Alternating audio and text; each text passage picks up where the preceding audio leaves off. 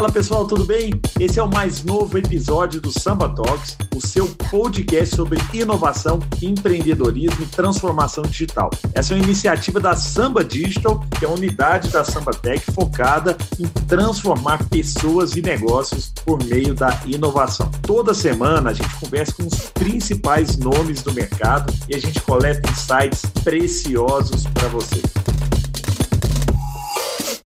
Fala pessoal, sejam bem-vindos a mais um Samba Talks, o nosso podcast sobre inovação, transformação digital, empreendedorismo e outros assuntos, porque a gente sempre traz pessoas diversas aqui para falar sobre assuntos diversos e eu tenho que confessar que estava com saudades, porque por muito tempo o Matheus Magno não estava aqui ao meu lado, a gente não estava gravando, Matheus.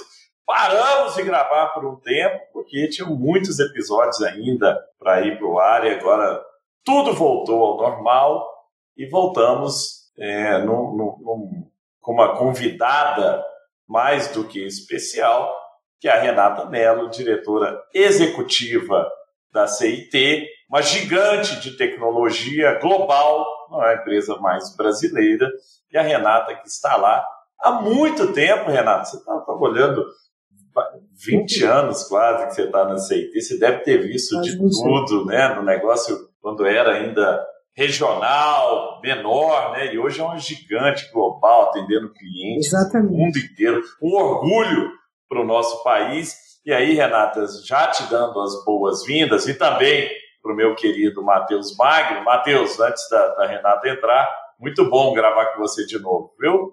Sempre aprendo muito. Prazer imenso, Gustavo. Que nós vamos ter o privilégio de te ouvir aqui novamente, mais uma vez e agora também aprender com a Renata. Obrigado. Muito bom. Renata, seja muito bem-vinda. Você que é uma inspiração, aceitei uma inspiração para a gente.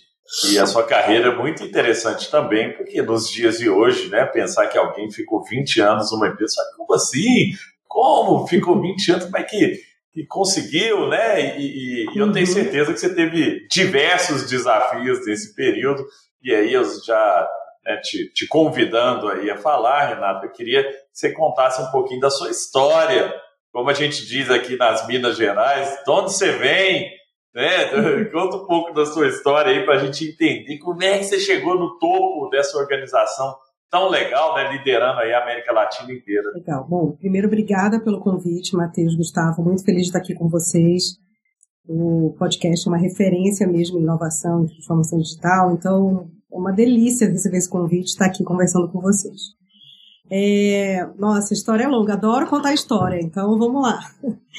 Bom, eu sou paraense, eu venho da Amazônia. Sou de Belém do Pará. que legal. Tenho muito orgulho disso. Sempre gosto de começar falando por aí, porque isso dá um sabor especial. Eu sou formada, na verdade, em, comunicação e publicidade.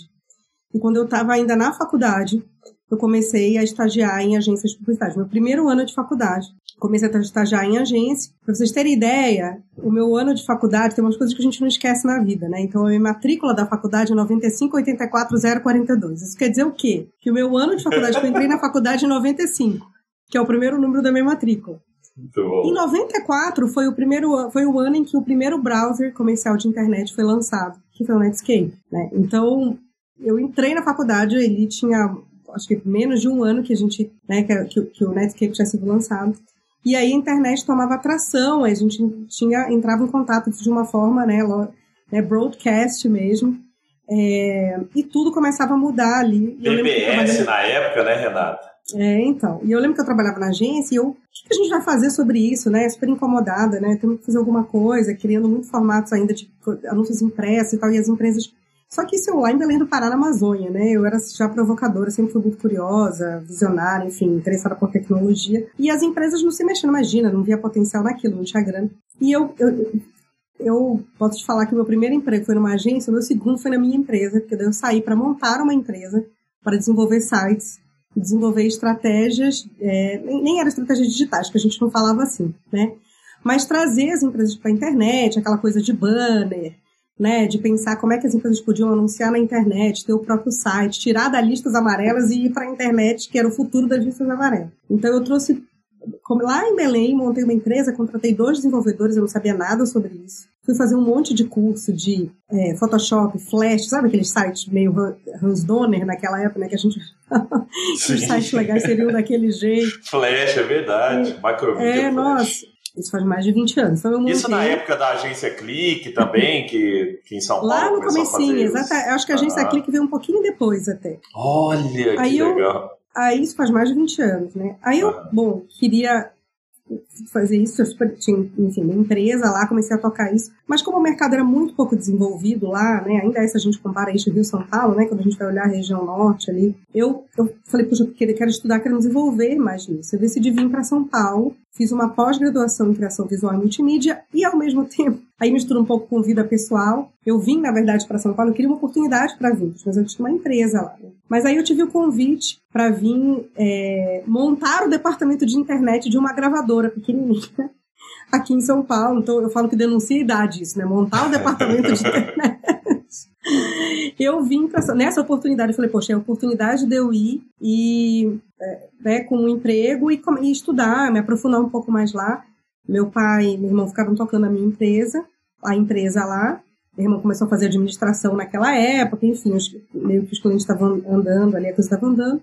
Eu vim e aí eu faço uma pós-graduação e aí misturo um pouco com vida pessoal, porque daí eu conheci o meu, meu marido, que é meu marido hoje na época, ele era de Campinas, e eu decido vir para Campinas e Campinas e aí para vir para Campinas eu precisava de um emprego em Campinas, né, que eu precisava me manter. Aí eu soube que tinha uma vaga de web designer na CIT, que era uma empresa de Campinas que naquela época tinha 200 funcionários, e eu venho, faço a entrevista, inclusive eu fui entrevistada por um dos nossos dos sócios da CIT para o Bruno, que é hoje nosso presidente dos Estados Unidos. e pra você ter ideia, né? Ele viu meu portfólio e tal. E aí eu começo a trabalhar na CIT como web designer. Aí já vão fazer ano que vem, dia 14 de junho, faz, faz 20 anos que eu comecei a trabalhar na CIT. Assim, a gente era. Tinha, ocupava um prédio que não estava full capacity, tinha 200 pessoas, eu acho. É, então, é, e de lá eu fiz toda a minha carreira, né? Comecei como web designer. Eu, eu acho que eu não passei nenhum ano como web designer, porque o meu papel aqui naquela época era desenvolver as telas de um sistema transacional para Petrobras, super chato, as telas super. E aí as, eu, eu super curiosa, sempre fui. É, eu, eu, começava a questionar, mas por que desse campo nessa tela? Mas o que, que a gente quer aqui? O que, que é a regra que está aqui por trás? Para ver se a gente estava fazendo da melhor forma. Aí um dia o gerente do projeto falou: você não quer ser analista de negócio? Você não se contenta só em fazer a tela, você quer saber da regra? Eu acho que você daria para ser analista de negócio. Bem, aí eu fui ser analista de negócio, fui fazer uma coisa que é, não sei se nem se vocês conhecem, mas que se a audiência conhece aí, que é muito chato, era muito chato, que era escrever caso de uso, que era escrever em linguagem natural, né?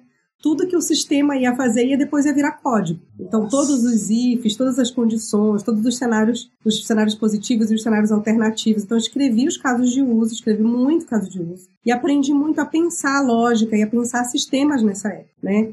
Depois eu fui acabei evoluindo numa, numa carreira mais pra, de liderança. E aí tem uma data que é muito importante, muito emblemática, que é, que é janeiro de 2007. Acho que é 9 de janeiro de 2007, se eu não estou enganado. Não sei se vocês lembram o que, que aconteceu nesse dia, mas eu lembro onde eu estava exatamente. Eu estava na CIT, num dos nossos prédios, e eu lembro exatamente a baia que eu estava, que me marcou. E naquele dia, a Apple lançou o iPhone. Eu lembro de ver a transmissão né, é, do Steve Jobs, enfim, apresentando o iPhone, e ele fala eu sei porque eu já vi esse vídeo várias vezes, porque eu uso bastante algumas apresentações que eu faço, contando um pouco da minha história da minha carreira. E ele fala: nós estamos lançando hoje um iPod, um navegador ultramoderno, né, e um telefone. E ele fala várias vezes isso, ele explica sobre os três, e depois no final ele fala: só que nós não estamos lançando três coisas separadas, nós estamos lançando uma coisa só.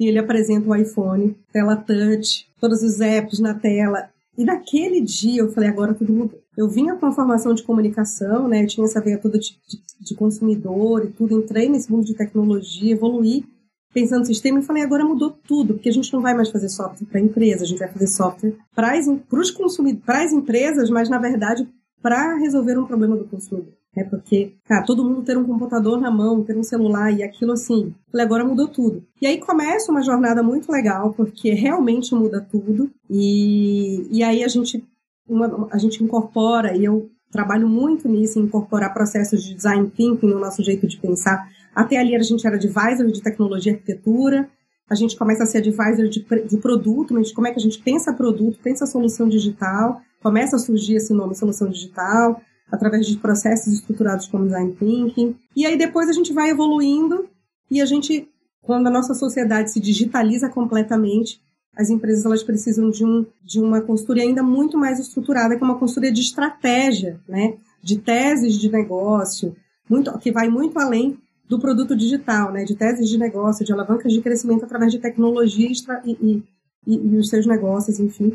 E a gente também chega nesse lugar sem deixar para trás nada do que a gente tinha construído enquanto capability. Então, a gente consegue hoje, né, a gente está hoje com os nossos eh, parceiros de jornada, que são nossos clientes, discutindo da estratégia do negócio à construção, né, a, a, como isso desdobra em estratégia de produto digital até a construção da própria tecnologia. E como você falou, são 20 anos, mas não parece que é a mesma empresa. Porque, primeiro, tecnologia é algo que muda o tempo inteiro e a gente tem que se adaptar o tempo inteiro. Para a gente continuar relevante, a gente tem que estar 18 e 24 meses sempre à frente dos nossos clientes. Então, a gente sempre tem que estar estudando e plugado no que é novo, e, e, e, conhecimento faz sentido se você consegue escalar, e quando escala, vira factível também para escalar para os nossos clientes. Então, a gente está sempre nesse ciclo virtuoso, né?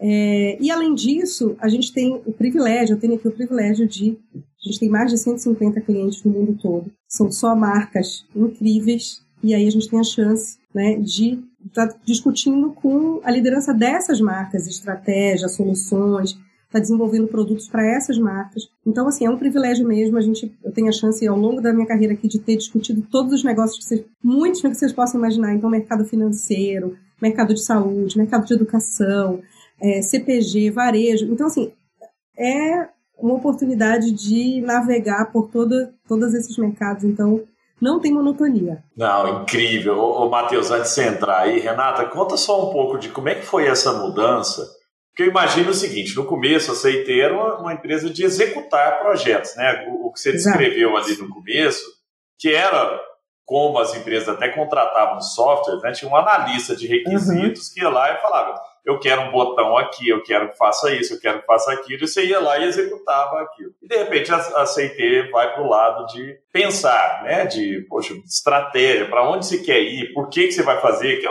muito do seu, do seu perfil. Mas eu imagino que que as habilidades sejam diferentes, né, de, de, pessoas, assim, uma pessoa que, que vai lá e executa, você claramente na sua história não era uhum. a pessoa de executa aí o que a gente está mandando, né, você questionar, por que, que eu tenho que fazer isso, o que, que acontece? Exato. E como é que é mudar uma empresa inteira para esse lado? Porque hoje a, IT, a, a, CIT senta com, com grandes empresas globais, de varejo, uhum. empresas que a gente usa, que consome no nosso dia a dia, né? Depois você pode uhum. trazer alguns cases mas se ajuda essa empresa a pensar futuro, a pensar, não é, é só me falar, ah, faz um app aí, você vai lá e executa o app. Mas como é que é essa mudança? Porque é uma mudança cultural, mudança de método, mudança de, de, de, jeito de trabalhar. Né? Olha, a primeira coisa que eu acho que foi muito importante na nossa cabeça é que muito importante que a gente tenha uma liderança que enxerga muito, é muito orientada a futuro. Então, que o tempo inteiro a gente está revisitando o True North, é onde a gente quer estar tá daqui a um tempo, daqui a três anos, daqui a cinco anos. E do futuro para trás a gente se reinventa. Eu acho que isso é fundamental né, quando a gente você está no mercado em que o tempo inteiro você precisa se atualizar para que grandes mudanças como essa é, sejam façam né, sejam bem sucedidas. Segundo a gente, na nossa história, teve um momento que foi um momento de grande transformação que casou um pouco aí nesse momento, que é o momento da transformação ágil, né? Então, assim, a gente tem uma sorte que eu digo que não é, que o César que fala, não é, nem é o diabo da sorte, a gente está bem posicionado no momento que a gente precisa, mas a gente, desde muito cedo, a gente quis ir para os Estados Unidos com essa visão de que um mercado muito mais desenvolvido, inclusive muito mais desenvolvido em tecnologia, onde a gente podia expandir muito mais, onde a gente poderia aprender também muito mais rápido. Então, logo no, no começo, na primeira década, a gente já vai, a gente já vai é, é, atender clientes nos Estados Unidos. E aí, ali, a gente entra em contato com alguns clientes que inicialmente foram os primeiros precursores da metodologia ágil. Então, naquela época, ali, Yahoo, que era o Google na época, por exemplo, a gente prospecta, eles falam, quero, topo trabalhar com vocês, é, mas a gente tem que trabalhar no ágil. E a CIT sempre foi uma empresa muito orientada a processo. Então a gente foi uma das primeiras empresas CMM5 no Brasil, que na verdade é o ISO do software, porque isso também era uma certificação importante para a gente ganhar mercado americano. Inclusive eu fui uma das certificadoras do nosso CMM5 na época. Participei da comissão, estudei, fiz curso, participei de toda a parte de trabalhação com a, com a, empresa certificadora que veio. Mas a gente sempre foi muito orientada a processo. E aí, a gestão, PMI e tal, e quando vem o ágil, a gente fala, nossa, e agora, né? Mas a gente queria trabalhar com Yahoo. Ele falou, vamos experimentar rápido se isso é, for bobagem, né? Se isso realmente é algo que não para em pé, a gente prova para eles que não funciona. Mas a gente começa a desenvolver né, projetos usando o ágil e a gente vê que dá muito certo. E que, inclusive, é o melhor jeito de fazer orientado a, esse, a esse, essa coisa que é desenvolver produto digital, desenvolver que é, é, justamente nessa mudança, né? A tecnologia, soluções para consumidor e não para empresa robusta, né, para o interno, para o back office. Então, são coisas que você vai aprendendo com o consumidor e tem que ter capacidade de flexibilidade de ajustar, de mudar, de evoluir. E a gente entende muito rápido. Só que a gente fala, poxa, mas isso não é suficiente. Tem, tem uma coisa, né? Não é só um autoragem. Como é que faz a gestão? Como é que a gente prioriza? Como é que a gente sabe o que, que põe para dentro? E nessa época a gente começa a estudar o Lean, né? O Lean enquanto filosofia. Então a gente vai, César vai para o Japão, a gente faz muitos cursos. E a gente entende que, que existiu, que, que um, precisaria ter um modelo, a gente começa a desenvolver um modelo complementar de gestão, inclusive de gestão por valor e tudo que a gente pluga no ágil e a gente vai desenvolvendo isso as lideranças internamente, né? A partir dessa, a gente sempre como a gente falou, se eu não tiver 18, 24 meses à frente, eu, perco a minha vontade competitiva. Então a gente sempre foi muito estudioso, muito orientado a isso, começa a, a, a, estruturar um modelo que funciona internamente, que a gente começa a gerir melhor. E aí que a gente chamou de Lean Digital, né? Depois reconhecido até pela, é, é, pela comunidade Lean global e tudo. É, e aí isso nos diferencia o modelo que que a CIT trabalha. Então a gente começa, todo, é toda uma transformação, mas uma transformação muito bem estruturada em cima de processos. Quando o design thinking vem como algo, como uma ferramenta para a gente pensar melhor o produto digital, ela vem também já nessa cultura de processo, de ferramental, de, é, é, a gente vai plugando, né, capabilities e ferramental nesse nessa, nessa forma de desenvolver. E eu acho que tem também, como eu, como eu falei também, tem muito esse olhar de liderança do que, que a gente precisa e da liderança ser muito intencional. No, eu lembro de um dia que a gente, é, os, os, os, líderes da CIT reuniram toda a liderança executiva e gestores sênios numa sala e disseram, a partir de hoje a gente só faz projeto ágil. Aonde não for, a gente vai ter que ir lá e vai dizer que a gente não vai fazer.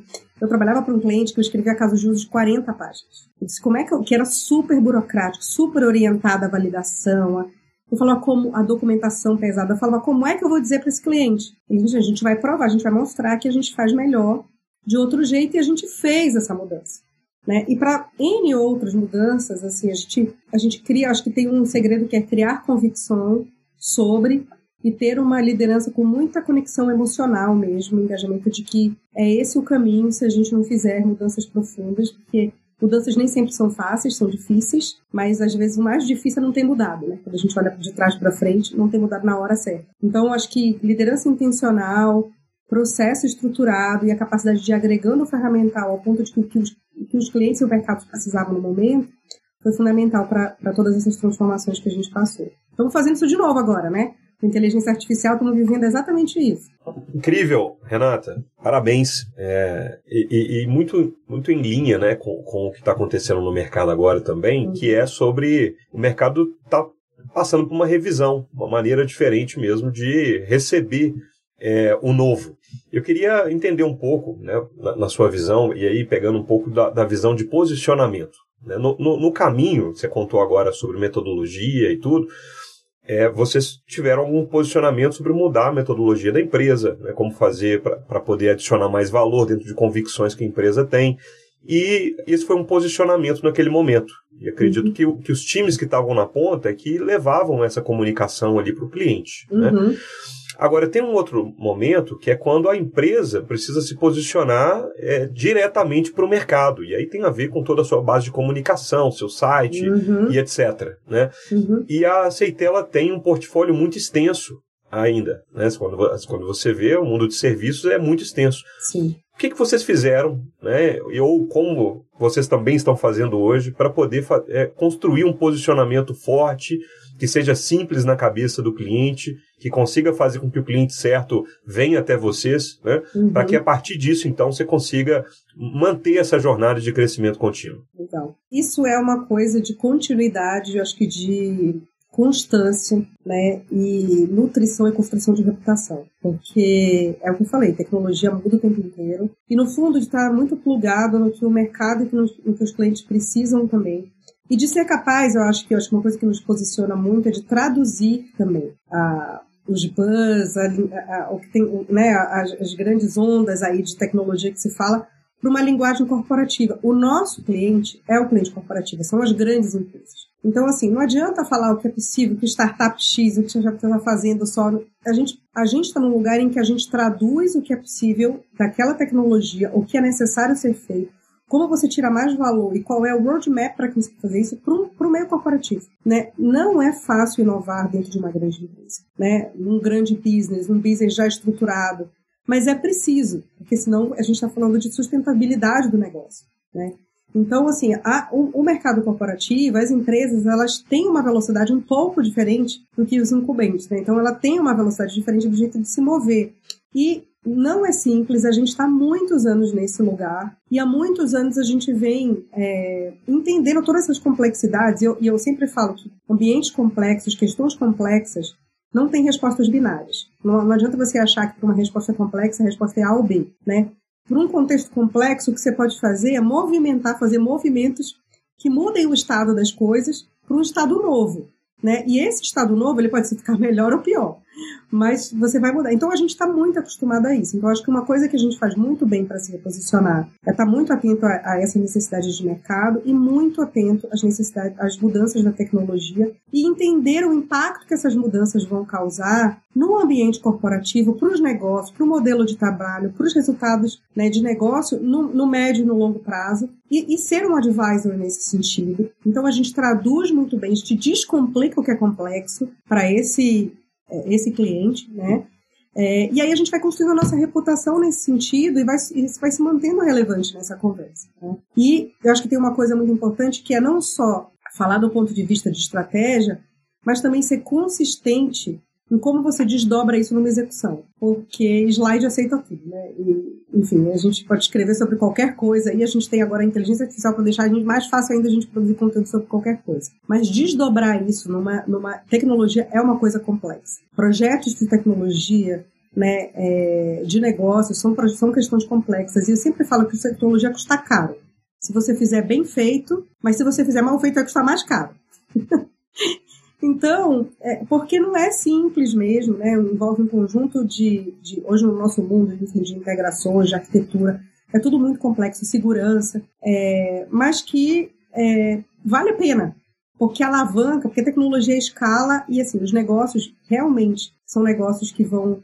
É, as grandes alavancas de crescimento dos negócios atuais e dos negócios modernos estão na, na escala através da tecnologia. Então vale a pena. Com a Samba Digital, você pode desenvolver novas capacidades digitais, projetos e produtos customizados e que vão agregar muito valor à experiência do seu cliente. Acesse o nosso site para saber mais sobre as nossas soluções. Ô, Renata, me conta uma coisa aqui. Você que está há muito tempo na indústria, o que, que, você acha que as empresas inovadoras fazem de diferente? O que, que elas têm tá que você fala, poxa, esses caras conseguem fazer coisas que, que, a, que a uhum. maioria não consegue, ou é, é, é, mais abertura ao erro, ou é mais experimentação, é mais ousadia. O que, que é que essas empresas têm? Vocês trabalham em né, empresas do mundo inteiro que são uhum. super inovadoras.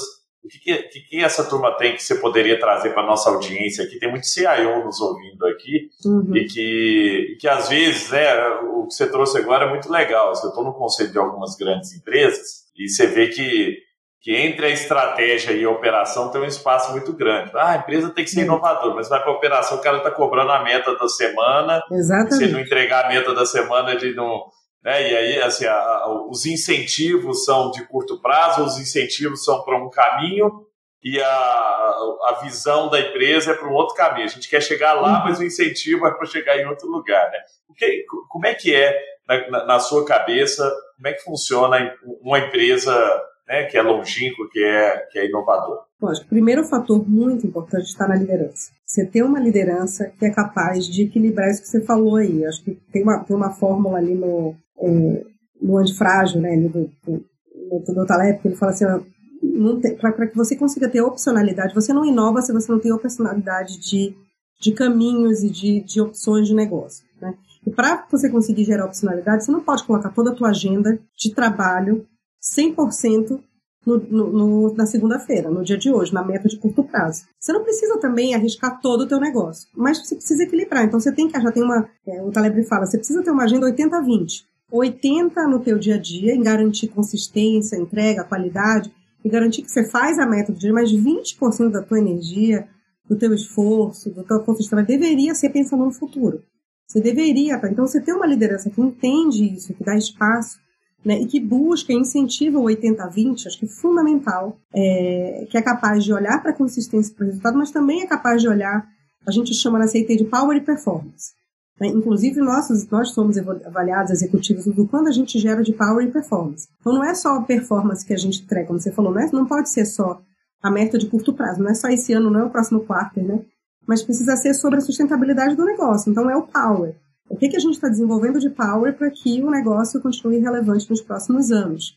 É, e isso precisa ser equilibrado. Sem isso, a gente vai cair só na performance uma hora, você vai ser atropelado. Então, a liderança ela precisa ter essa visão e ter essa cabeça. Né? Então, a gente, em alguns lugares, a gente já está tão acostumado que a gente chega e a gente vê as conversas deles, a gente já sabe, isso aqui vai ser difícil. E aqui a gente precisa trabalhar a liderança um pouco, esse tipo de, de, né, de, de fazer um face the brutal facts, a liderança entender que ela está olhando só para o curto prazo, que, que tipo de, de conversa a gente tem que ter para trazer a liderança para experimentar fazer uma coisa diferente. Aí a gente fala muito, vamos começar com um projeto, a gente acha um ângulo. Para esse ângulo, a gente vai ter um waiver, a gente vai ter um pouco mais aberto a risco, a gente vai experimentar um pouco diferente, mas a gente, e a gente prova por um case de referência que é possível inovar mesmo num ambiente às vezes muito governado, onde o negócio, né, às vezes ele tem, né, é difícil, mas a gente prova por esse case num ambiente controlado que a gente consegue fazer diferente. Quando você prova numa companhia que nunca fez diferente, que trabalha do mesmo jeito, que dá para fazer diferente, não tem como dizer aqui não dá, né? Porque a gente chega em muitos lugares que líder fala, ah, muito legal, isso estava lá no. Mas aqui não tá. Então, quando você prova numa primeira vez, e, e aí você identifica, né, quem que é a liderança mais, tá com mais conexão emocional, que quer inovar, que vai querer enfrentar, que vai dizer, ó, eu sei que é complexo, mas eu quero, né, quebrar essas barreiras. Então, essa questão de, de quem são, né, o time, a, né, e a, a qualidade humana que vai nesses projetos, que tem que ter uma característica mais empreendedora, né? Porque vai enfrentar desafio, vai ter que inventar jeito novo de fazer, é, vai ter que responder pergunta que nunca ninguém perguntou, vai ter que achar as respostas de forma né, na execução. Então, quem está envolvido assim, também é, é, muito importante, né? Então, ter essa visão é, e conseguir equilibrar esse portfólio é um segredo das empresas e, e, e, e, empresas que não estão é, acomodadas mesmo diante com sucesso. Acho que tem um que está olhando para fora também. Se você está olhando só para dentro para os seus resultados, né, você pode vir. A gente vê empresas centenárias, inclusive, com muito sucesso de entrega, né, de entrega consistente, performando muito bem. Mas sem ela perceber, se ela não olhar para fora, se ela não estiver atenta e olhar para fora, nem é olhar para o concorrente, mas é olhar para o consumidor, né? Que o consumidor, o que, o que muda de verdade um mercado, né, além da disrupção tecnológica, das possibilidades da tecnologia, é o consumidor usando tecnologia. Então, entender como é que o consumidor começa a usar a tecnologia, o que ele está sendo capaz de fazer, o que, que ele já mudou no hábito dele a partir da tecnologia. E aí, se uma, uma empresa, mesmo pequena, percebe isso antes e investe nisso de forma intencional estruturada começa a crescer. A gente viu isso acontecendo com os bancos, né? O mercado financeiro é o primeiro disruptado. Então, assim, a gente fala que a transformação digital vem em ondas. Né? Então, o mercado financeiro veio muito antes, há muitos anos atrás, né? Mais de, sei lá, 10 anos atrás, o mercado vem. E foram os primeiros em que a gente profundamente discutiu e trabalhou que a liderança precisou se transformar. Se olha para a liderança do mercado financeiro hoje, ela já é uma liderança mais multidisciplinar, mais avessa ao erro ela já é muito mais transformada e orientada à tecnologia, às possibilidades de tecnologia. Depois veio o varejo, né, os serviços, aí a gente vê se transformar assim. E a indústria está vindo agora. Tem indústria que nem passou por esse processo ainda, né? Então está vindo agora porque por quê? Porque era quem estava mais longe do consumidor. Embora a indústria possa, através hoje do, do digital, né, tá mais próximo do consumidor, é quem tradicionalmente está mais longe. Então, quem está mais próximo sente a onda, sente, sente o processo, da relação business-consumidor se deteriorar através da tecnologia, porque o consumidor começa a mudar, é, escolhe outro player, é mais fácil para ele, ele tem o poder, né? Então, tá atento a essa, tá muito próximo ao consumidor, no sentido de entender o comportamento de como o consumidor está se comportando, estão olhando para frente, ver mercados mais avançados, entender possibilidades que estão acontecendo e, e alimentar os planos estratégicos e as visões estratégicas de futuro a partir disso. Então, essas empresas inovadoras são as que com certeza fazem essas práticas.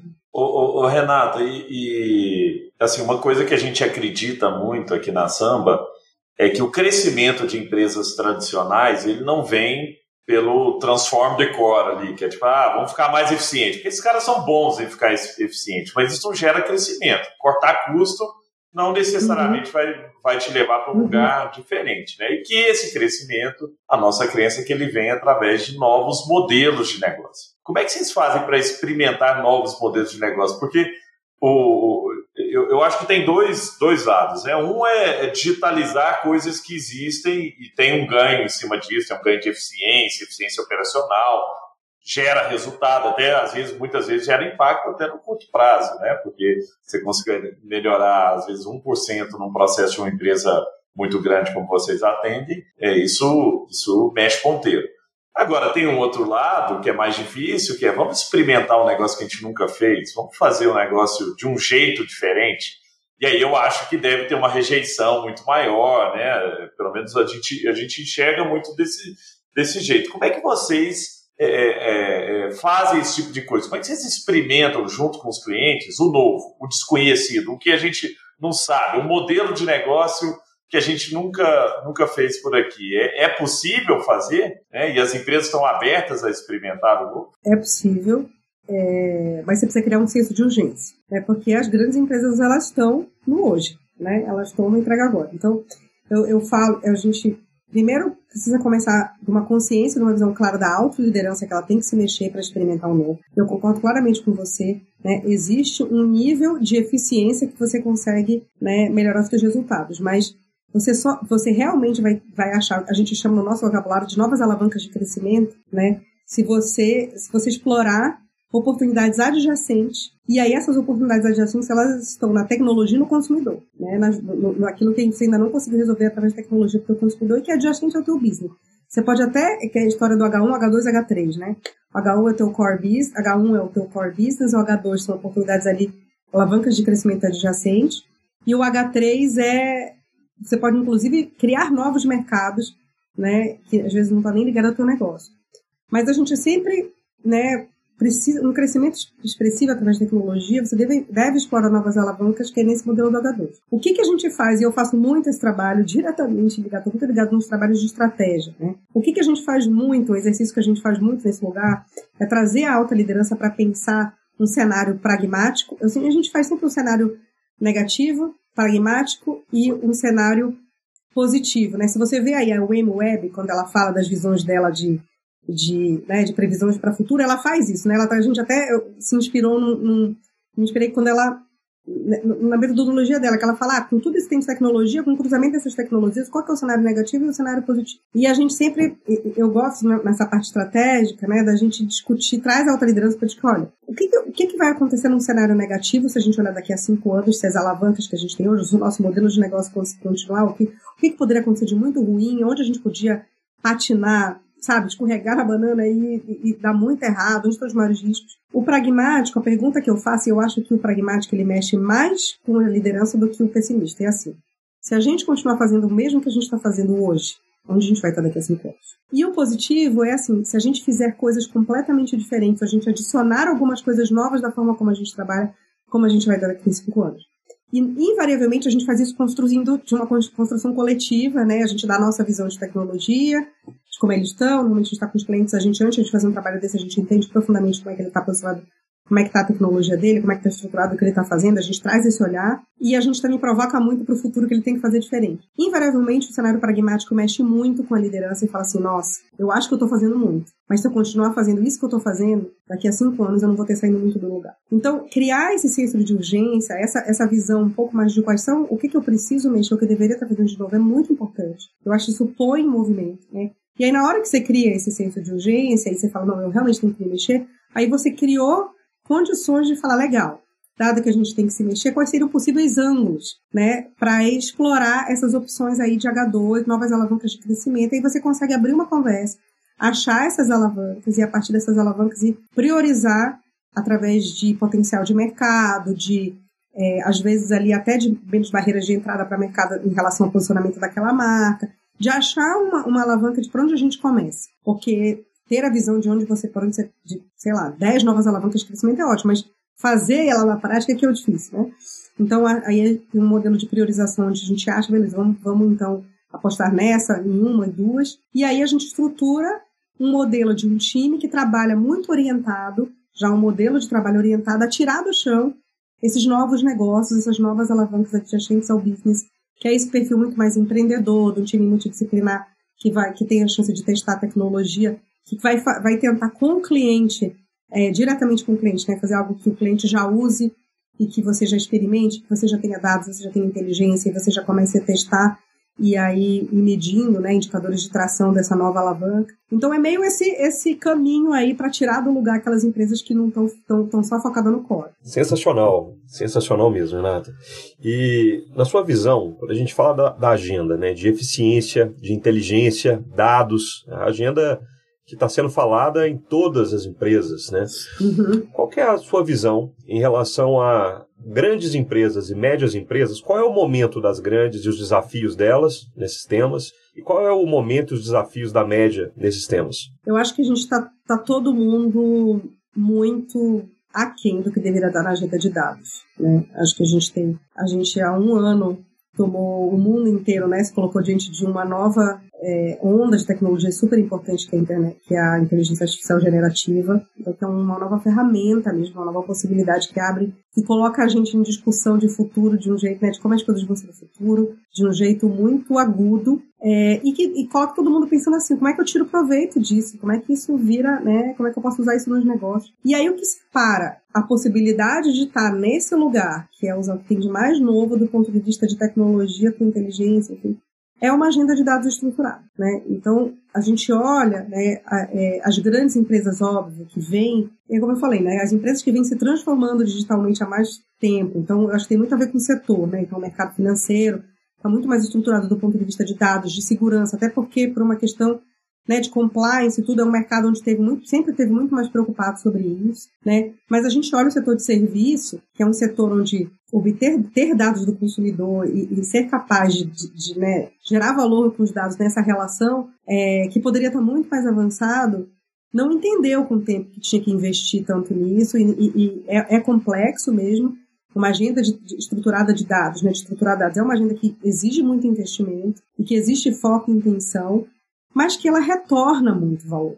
Né? Ela reposiciona empresas. Se você é capaz, se você, por exemplo, é uma empresa de varejo e você consegue deter a, essa relação com a audiência, eu gosto de chamar de audiência, até nem de consumidor, e numa, uma relação em que você consegue desenvolver é, é, estratégias de engajamento, de relacionamento com esse consumidor, você detém essa relação, você detém esse dado e você pode se posicionar como um orquestrador de um ecossistema. Você traz parceiros, porque os todas as empresas querem estar onde o consumidor está e onde eu consigo estabelecer essa relação. Então você se reposiciona não só como um transacionador de produto, né, um varejista, mas como um orquestrador de um ecossistema de relação. Então, o que dá para fazer com isso é infinito, né? E, e, e aí, só que o quanto mais você está preparado, está próximo é, nessa estrutura, nessa de estruturação de dados, mais você consegue tirar valor disso. Então, eu acho que a gente, a pandemia acelera muito esse olhar, né? para todas as empresas.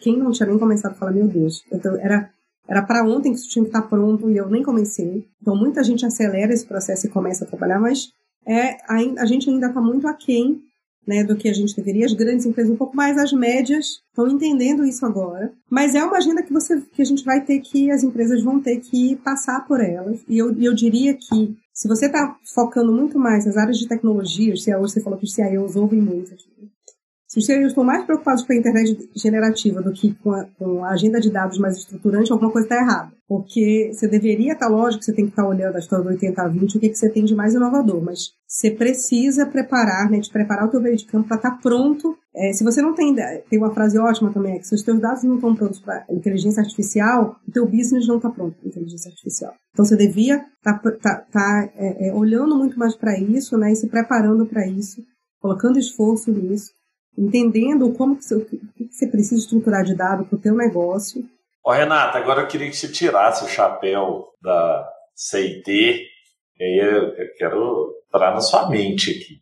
Como é que você enxerga o futuro né, das tecnologias, e aí principalmente inteligência artificial, porque fazendo análise de cenários, como você falou que você uhum. adora fazer, né, tem cenários possíveis. O cenário positivo, onde a gente usa isso a nosso favor, e as pessoas se uhum. adaptam, e aí uhum. o mundo evolui e fica tudo bem e um cenário catastrófico, onde coisas ruins acontecem, pessoas perdem uhum. empregos, máquinas passam a pensar e dominar o, o planeta até o fim uhum. da humanidade, né? Que é o que, que alguns pregam aí, e possivelmente tem um cenário no meio aí. Mas eu queria entender, você é, é, é, é positiva em relação ao futuro dessas, dessas tecnologias? Ou você acha que a gente precisa frear isso? Como é que, é, que é a sua visão? Bom, primeiro, eu sou uma entusiasta da tecnologia, né? Eu falei para vocês, há 20 anos atrás, na Amazônia, eu falei, a gente precisa fazer alguma coisa, abrir uma empresa de tecnologia. Então, eu sou muito entusiasta em relação à tecnologia, muito positiva. A tecnologia é recurso, é alavanca, é acesso. Através da tecnologia, a gente tem muitos problemas complexos enquanto humanidade.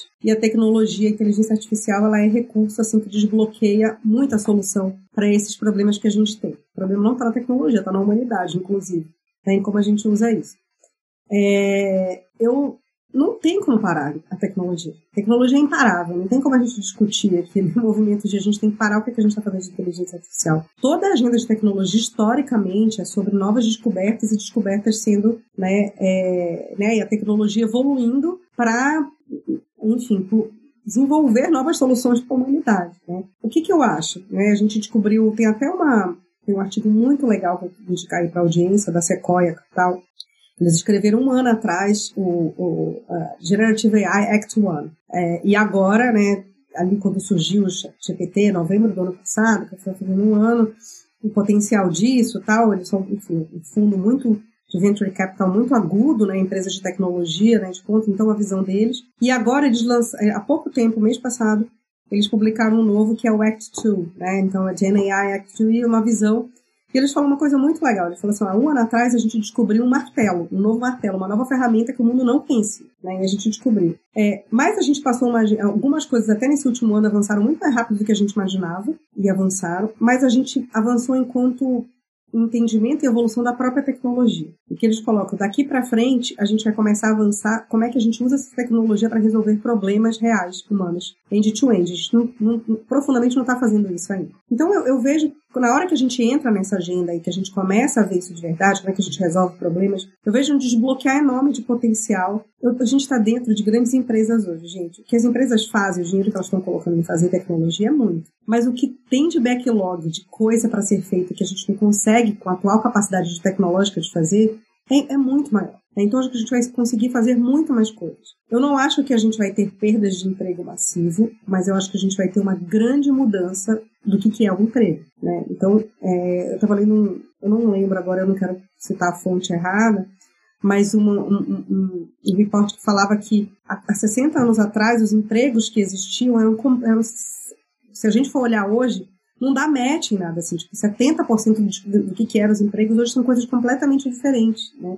A gente não tinha uma, um UX há 15 anos atrás, né? Então, as coisas vão mudando a partir da necessidade de mercado do mundo. Então, vai mudar muito o job description, todo mundo fala. A gente vai perder os empregos, mas a gente vai perder completamente o job description que a gente segue hoje e a gente vai precisar se adaptar. É, vai ser muito rápido, né? Então, as empresas, eu acho que vão ter um papel muito relevante e importante nessa transição, em trazer, né, de, de, de desenvolver a sua própria força de trabalho para um, um, novo modelo, usando esse novo ferramental que a tecnologia traz. É, mas eu sou muito positiva, acho que as empresas que souberem fazer isso né, vão ter uma capacidade de gerar valor econômico, que no fundo é o que toda empresa busca, muito grande, né, e as pessoas que estiverem flexíveis e adaptadas, e tem uma coisa que o ser humano é flexível e adaptável, a gente vai chegar num lugar bacana. Agora, óbvio, questões étnicas, é, questões de inclusão, existem N questões aí, éticas, morais e tudo isso que envolve de legislação, de segurança, que a gente vai precisar conversar, e a gente já está conversando, os mercados já estão conversando, é, legislações que vão precisar nascer, enfim, tem muita coisa que a gente, é, de responsabilidade, que as próprias empresas, detentores dos algoritmos, enfim,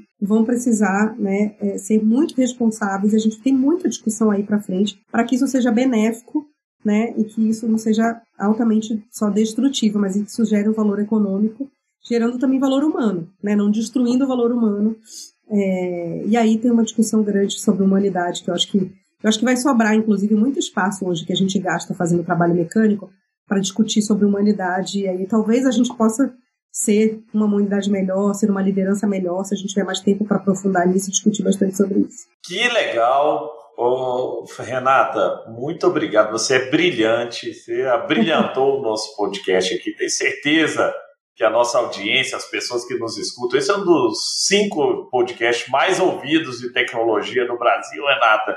E com certeza você vai impactar a vida de muita gente com as suas palavras. Eu tenho certeza que vários CIOs, vários empreendedores, vários executivos que nos escutam aqui vão sair diferentes depois desse bate-papo, né, Matheus?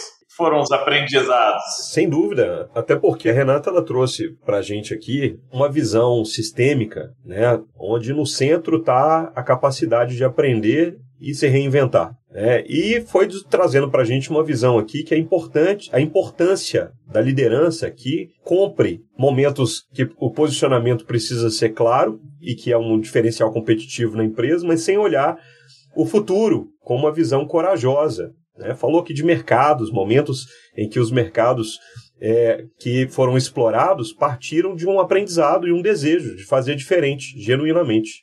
E trouxe para a gente aqui que o incômodo né, que alguns estão sentindo tendem a aumentar, se de alguma maneira eles não reagirem rapidamente a temas que estão em constante transformação além de dar uma aula para a gente aqui de simplicidade, né? fazer isso tudo de uma maneira simples, utilizando método, utilizando liderança, conectando as pessoas, né? E construindo isso tudo em prol de de fato resolver um problema real. Não, não é tecnologia por tecnologia, não é fazer por fazer, não é metodologia porque é hype, mas é fazer porque entrega valor.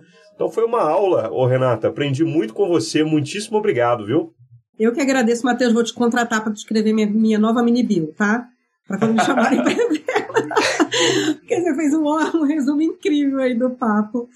Mas assim, muito obrigada pelo convite, vocês são muito queridos. Foi uma honra quando eu recebi o convite para estar aqui com vocês. Eu sei da relevância do podcast e foi um papo muito gostoso. É, obrigada, obrigada pelo espaço. É muito legal estar aqui. Valeu, obrigado, Renata, obrigado, Matheus. Pessoal, se você gostou desse bate-papo, passe para frente, compartilhe e tenho certeza que as pessoas podem se inspirar e mudar, transformar seus negócios a partir de conversas como a que tivemos agora com a Renata Mello. Obrigado, Renata, e até a próxima, pessoal.